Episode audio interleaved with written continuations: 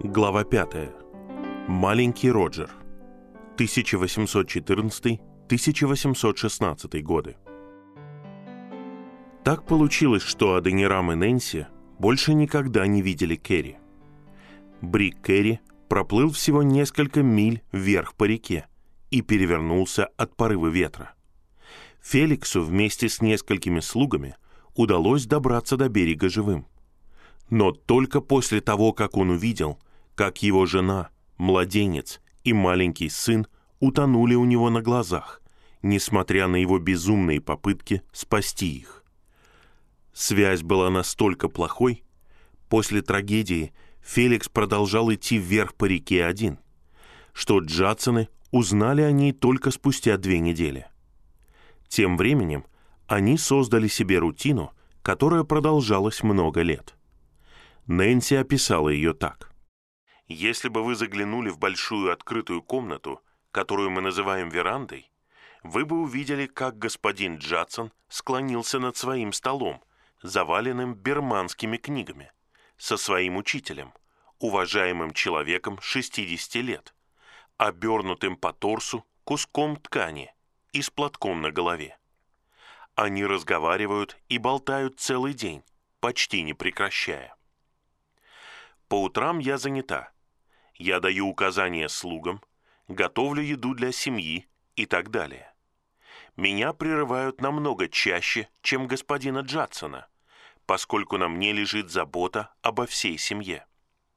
Я сама взвалила это на себя ради того, чтобы господин Джадсон больше сосредоточился на изучении языка. Однако за год я обнаружила, что это самый лучший путь, которым бы я могла пойти в изучение языка поскольку я вынуждена говорить по-бермански целый день. Я могу говорить и понимать других лучше, чем господин Джадсон, хотя он знает больше о природе и структуре языка. Это было правдой. У Нэнси лучше получалось говорить на берманском в повседневной жизни. Но Аденирам утешал себя осознанием того, что он закладывает фундамент, который в конечном итоге позволит любому европейцу выучить берманский язык. И что самое важное, донести Библию до берманского народа на его родном языке. На самом деле он выполнял несколько задач одновременно, каждая из которых была грандиозной. Одной из них было создание берманской грамматики. Наряду с грамматикой он постепенно накапливал список слов, зародыш словаря растущий список слов уже выявил особую проблему. В самом берманском языке практически отсутствовали слова, обозначающие этические и абстрактные идеи, которые составляли суть новозаветного христианства. Лучшие образованные люди использовали такие термины, но они не были берманскими. Они были адаптированы из пали, языка, связанного с санскритом и индоевропейскими языками, который широко использовался учеными Бирмы. Буддизм был принесен в Бирму на языке пали почти две тысячи лет назад, и священные писания, которым учили бирманские священники, по-прежнему существовали на пали, как и форма письменного языка, хотя речь людей очень напоминала китайскую. Пали к этому времени – был частично мертвым языком.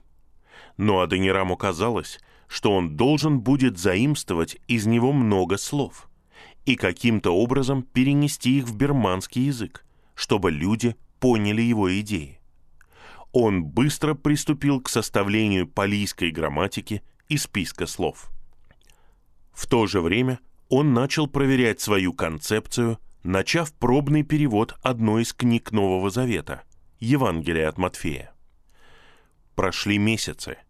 Аденирам целый день работал со своим учителем над палийским и берманским списками слов, грамматикой и переводом. И лишь иногда прерывался, когда Нэнси вызывала его для решения чрезвычайной ситуации, например, кобры в саду или вторжения одного из многочисленных видов вредителей – летучих мышей, гигантских тараканов – жуков, пауков, ящериц, крыс и клопов, которые наводняли дома Рангуна. По утрам Нэнси руководила домашним хозяйством, тем самым наращивая свою и так завидную способность устной речи. А днем она присоединялась к Адонираму и его учителю. Иногда они нарушали однообразие ранними утренними прогулками по суетливому, дымящемуся и вонючему, но интересному городу. Они регулярно купались в одном из множества искусственных прудов, усаженных деревьями, которые англоязычные люди называли танками. Они смотрели на жрецов в шафрановых одеждах, бродящих по пыльным улицам, осматривали фантастические украшения пагоды Шведогон, почти города из каменных кружев, и слушали непрерывно звонящую какофонию храмовых колоколов. Они начали заводить знакомства. Вскоре они проводили очень приятные вечера в общении с нашими бирманскими друзьями. В Рангун прибыл новый наместник. Это был очень любимый и уважаемый людьми человек. В отличие от своего свирепого предшественника Мья Даймена, которого все боялись и который любил ходить с длинным копьем. Новый наместник даже посетил дом миссии и сказал Нэнси и Аденираму, что они должны чаще звать его. Это был старик со многими наложницами и, по крайней мере, двадцатью или тридцатью детьми. Его главной жене очень понравилась Нэнси, и они стали хорошими подругами, настолько близкими, что на одной примечательной вечеринке, которую наместник устраивал для англичан и французов в Рангуне, она попросила Нэнси потанцевать для гостей по-английски. К счастью, Нэнси теперь достаточно говорила на их языке, чтобы объяснить, что как жена священника она не может танцевать. Это удовлетворило берманцев. Они понимали, что священники и их жены – это особый вид людей, связанные своими собственными правилами. Но чем лучше Аденирам и Нэнси узнавали берманцев, тем больше они понимали, что даже целой жизни не хватит для начала миссии. Хотя теперь они достаточно знали язык, чтобы довольно легко говорить об обычных предметах. Мы считаем, что тема религии самая трудная, потому что в их языке отсутствуют религиозные термины. Они не имеют ни малейшего представления о Боге, который вечен и не имеет ни начала, ни конца. Все их божества прошли через несколько ступеней существования, от птицы до божества. Когда их божества уходят на небо, как они это объясняют, они перестают существовать, что, согласно их представлениям, является высшим состоянием совершенства. Прошло две тысячи лет с тех пор, как Гаудама или Гаутама, их последнее божество, вошел в состояние совершенства. И хотя он теперь перестал существовать, они все еще поклоняются волосу с его головы, который находится в огромной пагоде, которой берманцы приходят каждый восьмой день. Они не знают никаких других искуплений за грех, кроме жертвоприношений, приносимой их священникам и их пагодам. Вы не можете себе представить, насколько трудно дать им какое-либо представление об истинном Боге и пути спасения посредством Христа, поскольку их нынешние представления о божестве являются очень низкими. Тем не менее, они должны были каким-то образом делать это, поэтому они двигались вперед. Но иногда они чувствовали себя ужасно одинокими. До них не дошло ни слова из Америки, и в частности от Райса. У них не было ни малейшего представления о том, согласятся ли американские баптисты поддерживать их. Их единственные гости извне, морские капитаны из Англии, иногда заплывавшие сюда, ничего не могли им сказать. Так обстояли дела в начале 1815 года, когда они прожили в Рангуне полтора года. Затем Нэнси заболела одной из тех болезней, которые так часто встречаются на Востоке. В Рангуне не было врачей, и несколько медицинских книг Аданирама не помогли им понять, что это за болезнь и как ее вылечить. Некоторое время они надеялись, что Нэнси сама выздоровеет, но вместо этого она постепенно становилась все слабее. И она считала, что может быть снова беременна. Они решили, что им оставалось только одно. Она должна отправиться на первом корабле в Мадрас, где были хорошие доктора. Аденирам считал само собой разумеющимся, что он поедет с Нэнси, но она отказалась. Она не позволит ему прервать учебу на долгие месяцы ее отсутствия. Аденирам нехотя согласился. Но он настоял, чтобы она, по крайней мере, взяла с собой служанку. Это может быть трудно из-за берманского закона, который запрещает любой коренной женщине покидать страну.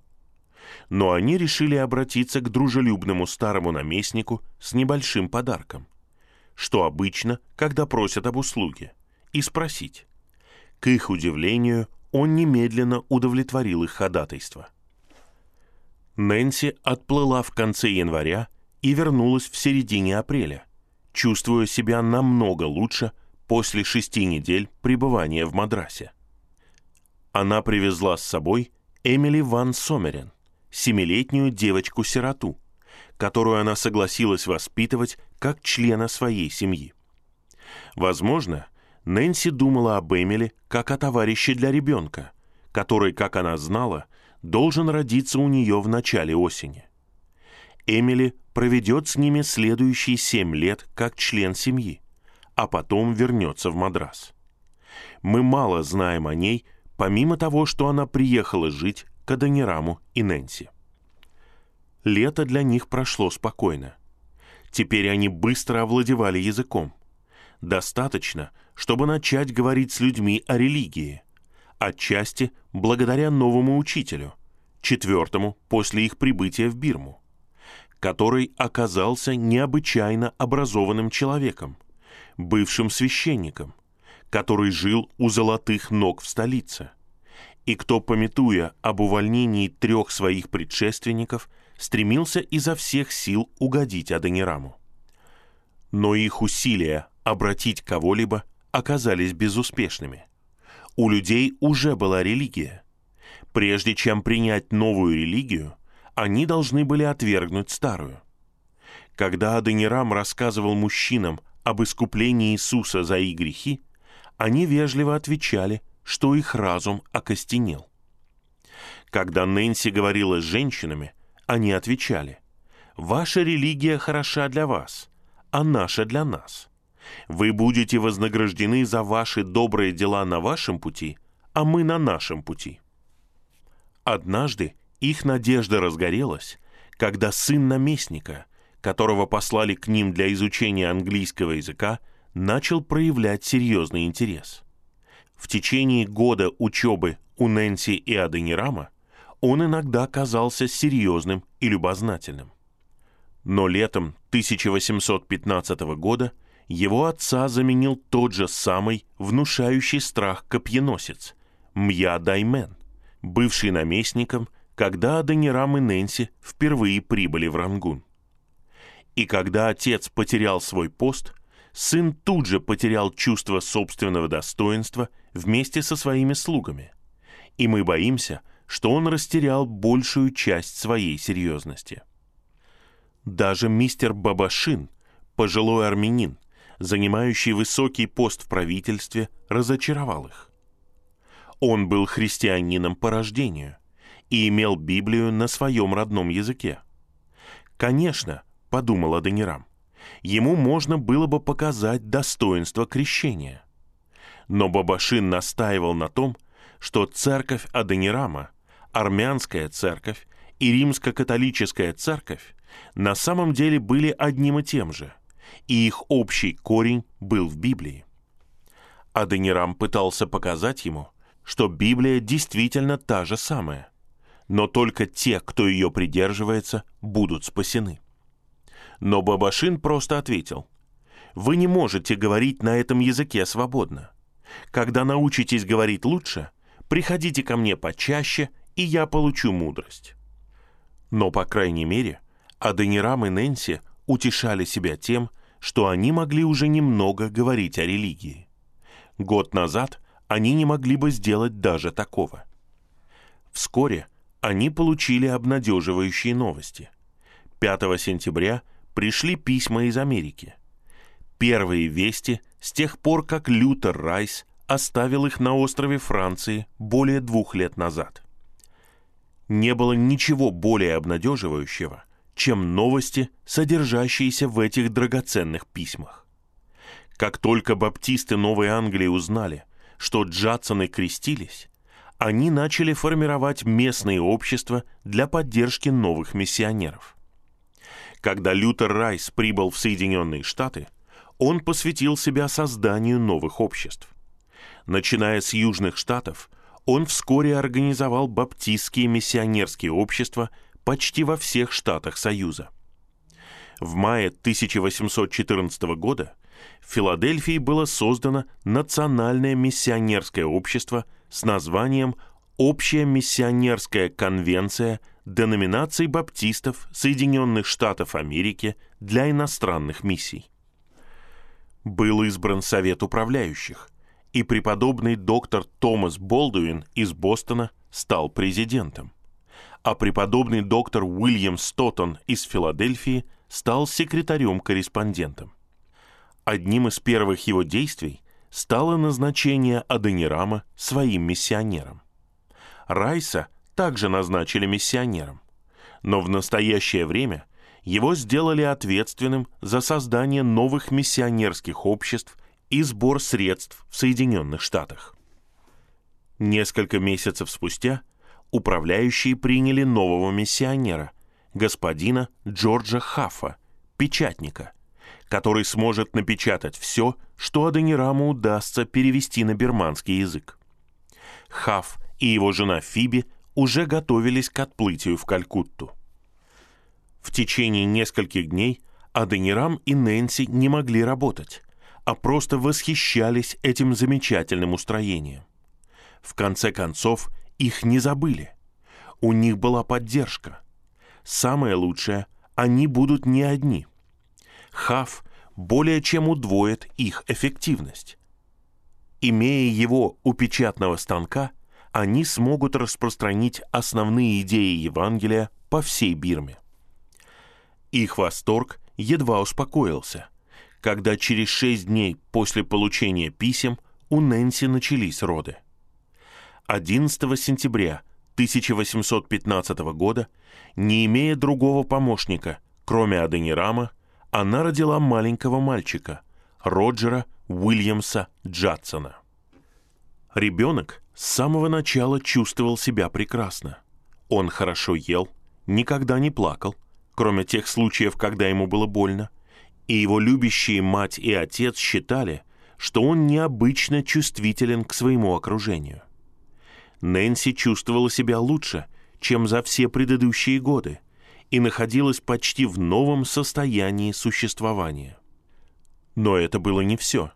Когда Роджеру было три недели, Аденирам разговаривал с местным берманцем, и у него возникла мысль, что в конце концов он не так уж далек от того, чтобы сменить буддизм на христианство, по крайней мере, в сердце одного берманца.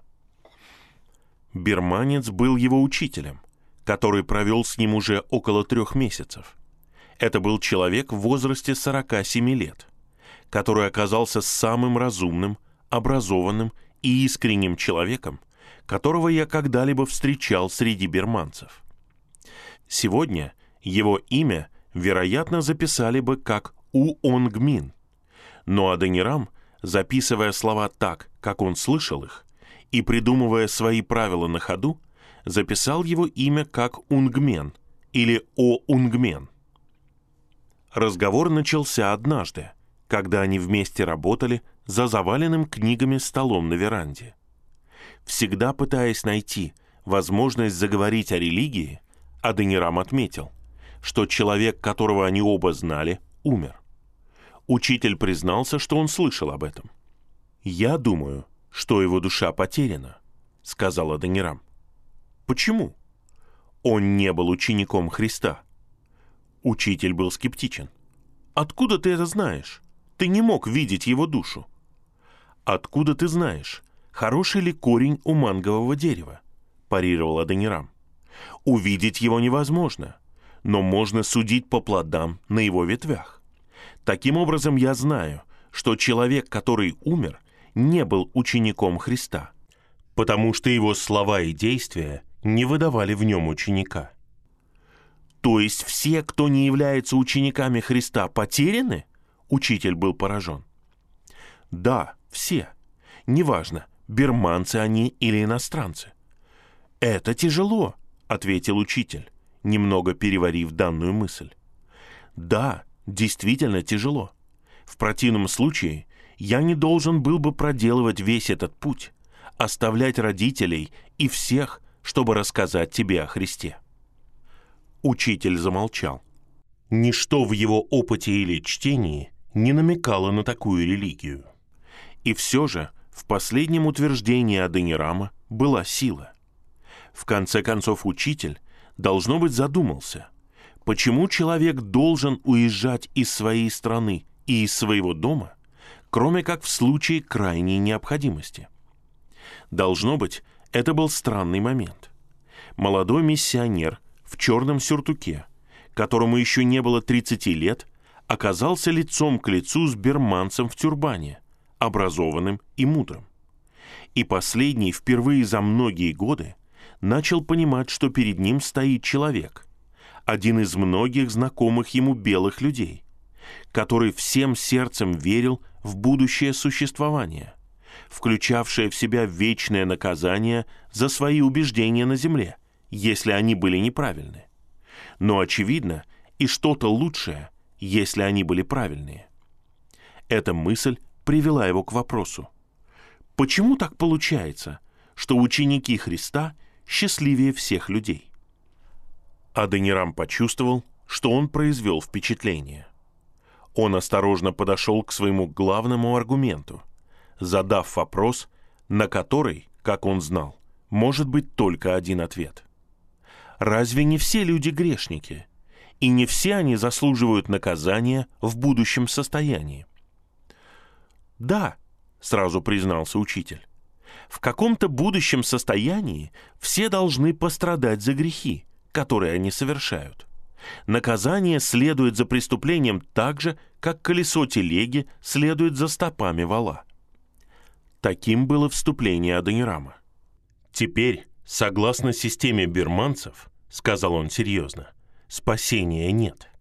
Согласно христианской системе, оно есть. Иисус Христос умер вместо грешников, понес их грехи. И теперь те, кто верит в Него и становятся Его учениками, освобождаются от наказания, которого они заслуживают. После смерти они оказываются на небе и счастливы навеки. Он открыл суть своей доктрины, врожденная греховность человека, искупление Иисуса, перспектива рая вместо ада. Для учителя это было слишком. «Этому я никогда не поверю», — твердо сказал он. «Мой разум весьма закостенел в одном вопросе — а именно в том, что все существование включает в себя принципы страдания и разрушения. Но, по крайней мере, Аденирам, должно быть, подумал про себя, вглядываясь в коричневое лицо ученого-берманца. «Теперь ты знаешь, что я проповедую. Посмотрим теперь, можем ли мы пойти другим путем». Вслух он сказал, «Учитель, есть два злых будущих и одно благое несчастное будущее существование — это зло, и уничтожение и нигбан — это зло, страшное зло. Благим является только счастливое будущее существование.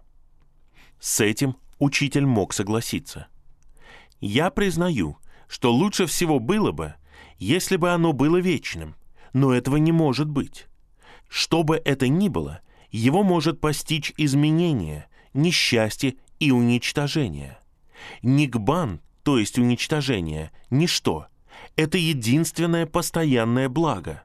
И этого блага достиг Гаутама, последнее божество.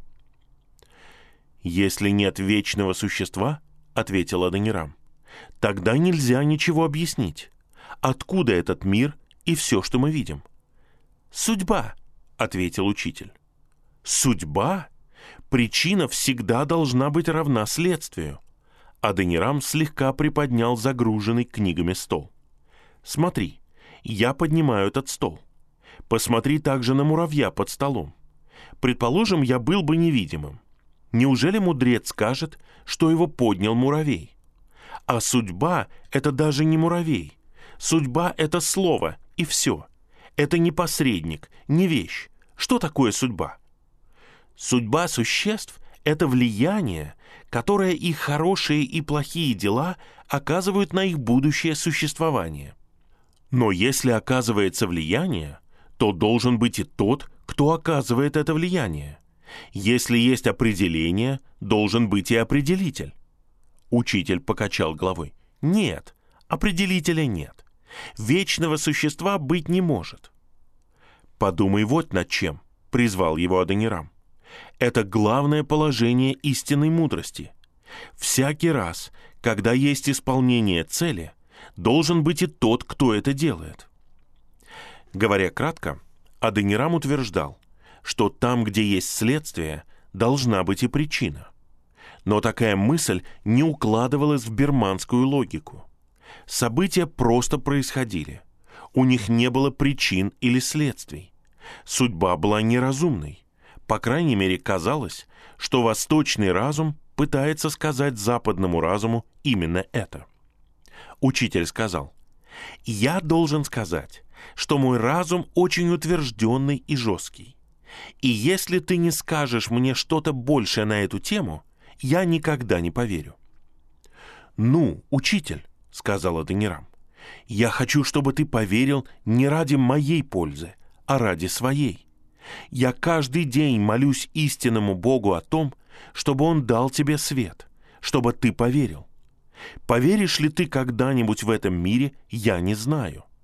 Но когда ты умрешь, я знаю, ты поверишь тому, что я сейчас говорю. Тогда ты предстанешь перед Богом, которого ты сейчас отвергаешь. «Я этого не знаю», — вежливо ответил учитель. Побежденный Адонирам обратился к другому вопросу, из-за которого, возможно, он и начал этот разговор. «Я слышал», — сказал он, — «что один берманец много лет назад принял португальскую религию и что он был твоим родственником». Он был братом моего деда. В Аве или здесь? Он стал португальцем в Аве. После этого он отправился в страну кораблей с корабельным священником и вернулся в Аву. Я слышал, что его предали смерти за свою религию. Нет, его посадили в тюрьму и подвергли пыткам по приказу императора. Наконец он сбежал, убежал в Рангун, а затем в Бенгалию, где, как говорят, он умер. «Кто-нибудь из его семьи присоединился к нему?» — спросил Аденирам. «Никто. Все оставили его, и он блуждал, презираемый и отвергнутый всеми». «Как ты думаешь, он был утвержденным христианином? И у него был новый разум?» «Я думаю, да», — согласился учитель, «потому что, когда его пытали, он выдержал». «Он когда-нибудь говорил с тобой о религии?» «Да», — признался учитель. «Почему ты не послушал его?» Этот вопрос оказался слишком личным. Учитель ответил уклончиво. «Я не слушал». «А вы когда-нибудь знали какого-нибудь другого берманца, который поменял свою религию на чужую?» «Я слышал, что в Рангуне сейчас есть один человек, который стал португальцем, но он скрывается, и я никогда его не видел». На этом разговор закончился. Аденирам не был обескуражен. Он потерпел неудачу. Но только потому, что мысль о неизбежной связи между причиной и следствием была чужда учителю. И что еще более внушало надежду, берманцы уже становились христианами. Учитель У Онгмин принадлежал к важной семье. Его титул «У» означал, что он имел положение или престиж, или, по крайней мере, заслуживал уважения. Брат его деда, должно быть, вращался в придворных кругах в столице. Если он мог быть обращен и сохранить свою веру под пытками, это могло бы произойти и с другими. Бирма казалась закрытой дверью. Дверь не подавала никаких признаков на то, что ее можно открыть. Но Аденирам чувствовал, что она может открыться, если он будет настойчив. В этом разговоре он сильно надавил. И теперь он был уверен, что почувствовал, что дверь понемногу начала поддаваться. Когда-нибудь он повернет ключ в замке, запор сдвинется в сторону, дверь широко распахнется на своих петлях, и он откроет путь к обращению всей Бирмы. Но ключом был язык. Он должен учиться, учиться и учиться. Он решил работать усерднее, чем когда-либо прежде. Наступил новый 1816 год. И Аденирам продолжал подгонять себя, а маленький Роджер, все еще цветущий, был практически его единственной отрадой. Ребенок, казалось, проявлял необычное желание быть со своими родителями. Иногда, когда они проходили мимо его колыбели и не брали его на руки, он следовал за нами глазами до двери. Затем они наполнялись слезами, и выражение его лица было настолько полным горя, хотя и совершенно безмолвным, что заставляло нас возвращаться к нему, отчего его маленькое сердце проявляло такую же радость, как и скорбь до этого. Он часами лежал на коврике возле учебного стола своего папы или рядом со стулом на полу. Главным для него было видеть его лицо. Когда мы заканчивали учиться или занимались делами на этот день, мы с радостью и удовольствием носили его по дому или саду. И хотя мы были одни, мы не чувствовали нашего одиночества, когда он был с нами. Первый ребенок белых родителей – родившийся в Рангуне, насколько помнили люди. Роджер был предметом разговора в городе, а также гордостью своих родителей. Однажды Нэнси отнесла его в дом жены наместника. Высокопоставленную женщину охватило удивление. Она положила его на бархатную подушку, на которой обычно сидела, и восхищенно восклицала снова и снова – какой ребенок! Какой беленький! Она играла с ребенком так долго, что Нэнси, думая, что ее визит затянулся, поднялась, чтобы уйти. Но женщина настояла, чтобы она осталась, пока его не увидит наместник. Когда пришел наместник, она показала ему ребенка, сказав, «Послушай, мой господин, посмотри, что это за ребенок. Посмотри на его ноги, Посмотри на его руки!» Даже свирепый Мья Даймен, ходивший со своим длинным страшным копьем, был поражен. Он улыбнулся малышу Роджеру и перед уходом восхитился его пухлыми розовыми ручками и ножками. Целых шесть месяцев Роджер был пухлым и здоровым. Затем, в начале марта 1816 года, Нэнси стала замечать, что у него появилась температура и он начал сильно потеть ночью. Как и любая мать, она была встревожена, но ее страхи утихли, когда она увидела, что днем у него сохраняется хороший аппетит и что он выглядит вполне здоровым. Он даже продолжал набирать вес. Наконец, она пришла к выводу, что у ребенка было какое-то детское заболевание, которое закончится, когда у него прорежутся зубы. Вскоре она почти забыла о своих тревогах о Роджере, потому что теперь она была обеспокоена за Аденирама. Внезапно у него появились сильные головные боли. У него болели глаза, и он настолько ослаб, что едва мог стоять. Когда он читал, писал или прикладывал какие-либо усилия, это доставляло ему такую невыносимую боль, что он был вынужден прекращать работать. Будучи в подавленном состоянии, он решил, что его карьера миссионера заканчивается. И в те немногие минуты, когда ему было лучше, он начал систематизировать грамматику и писать трактат на берманском языке, который бы помог его преемнику двигаться вперед без него. Так продолжалось до начала мая. Аденирам болел и страдал большую часть времени, а маленький Роджер чувствовал себя хорошо днем, а ночью у него был жар, и он потел. Однажды утром, когда Нэнси взяла Роджера из кроватки, у него начался приступ кашля, который продолжался полчаса. Примерно через час или около того у него резко поднялась температура. Нэнси и Аденирам были встревожены. Но когда на следующий день температура спала, они решили, что страшное позади. Они ошиблись. На следующее утро, в четверг, кашель и температура вернулись, и ребенку стало хуже, чем раньше. Что-то в его горле, казалось, душило его. Его тяжелое дыхание было слышно по всему дому. Во всем Рангуне единственным человеком, который знал что-либо о медицине, был португальский священник. Они сразу же послали за ним. Но единственное, что он мог дать ребенку, это корень ревеня и гасконский порошок. Но ни одно из этих средств не облегчило кашля или затрудненного дыхания. Всю ночь и следующий день Роджер чувствовал себя так же, а Нэнси сидела с болью в сердце и держала его на руках. Но на вторую ночь, около двух часов ночи, она была истощена. И Аденирам, каким бы больным он ни был, взял у нее ребенка. Маленькое существо пило молоко с большой жадностью.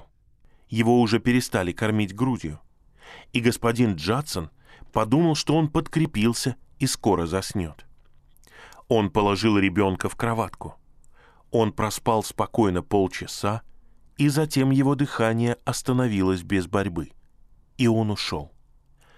В таком климате похороны нельзя было откладывать. В дальней стороне сада стояла небольшая бамбуковая хижина, окруженная манговыми деревьями, в которой Нэнси имела обыкновение писать письма домой. В этом круге из деревьев, рядом с хижиной, в тот же день, 4 мая, была вырыта могила, и там во второй половине дня похоронили Роджера. А Аденирам и Нэнси оцепенело наблюдали за этим в компании сорока или пятидесяти берманских и португальских знакомых, которые пытались утешить их. Его смерть и погребение произошли практически до того, как они ощутили горе. Но через несколько дней когда они убрали маленькие свидетельства его короткой жизни, кроватку, одежду, несколько игрушек, и когда единственными осязаемыми напоминаниями стали его отсутствие и свежая могила в кругу манговых деревьев, их сердца начали кровоточить. Больше недели они переживали горе и не хотели никого видеть. Затем жена наместника навестила их и принесла им соболезнования в сопровождении своей свиты, насчитывавшей около двухсот человек. Она услышала новости только в тот день. «Почему вы не известили меня, чтобы я могла прийти на его похороны?» — воскликнула она, ударяя себя в грудь. Нэнси объяснила, что, будучи в состоянии отчаяния, даже не подумала об этом. Жена наместника утешала их как могла — она попросила их не плакать и умоляла Аденирама не позволять смерти Роджера повлиять на его и без того слабое здоровье. Каким-то образом ее забота повлияла на них, и они начали понемногу восстанавливаться. Достаточно для того, чтобы Нэнси смогла предложить ей чай, конфеты и пирожные, которыми она осталась весьма довольна. Но ее предусмотрительность на этом не остановилась. Несколько дней спустя она пригласила их сопровождать ее в поездку за город, как ради их здоровья, так и, как она выразилась, чтобы их ум успокоился. Ничто не могло помочь больше отвлечь их от неприятностей, чем прогулка, приготовленная женой наместника. Для перевозки она послала им слона, Когда они забрались в великолепно украшенный, похожий на дом паланкин, привязанный к спине слона, погонщик направил огромное животное туда, где они должны были встретиться с женой наместника. Процессия, которая вышла на прогулку, выглядела как цирковой парад, затерянный в джунглях. Впереди шла охрана, 30 человек с ружьями и копьями и красными шапками на головах, частично покрывавшими их плечи. Следом за ними шли два слона. В паланкине на одном из них ехали Нэнси и Аденирам. Паланкин большего слона был позолочен. В нем ехала жена наместника, высокая, утонченная женщина, богато одетая в красный и белый шелк. За ними следовали еще три или четыре слона, на которых ехали сын наместника и несколько высших правительственных чиновников. А за слонами тянулась остальная часть процессии, состоявшая из двухсот или трехсот слуг и служанок. Это была процессия, растянувшаяся на три или четыре мили в густых джунглях. Иногда маленькие деревья были так близко друг к другу, что между ними невозможно было пройти. Но слон ломал их, что он делал с величайшей легкостью по слову погонщика. Маршрут был спланирован таким образом, чтобы закончиться садом наместника, по дикому красивым местам, полным роскошных фруктовых деревьев всех видов и сортов, растущих не запланированно, а как в природе. Здесь, в тени огромного баньяна, были расстелены циновки, на которых расселись хозяйка и ее гости. «Ничто», — писала Нэнси, — «не может превзойти усилий жены наместника, которая пыталась сделать нашу экскурсию приятной.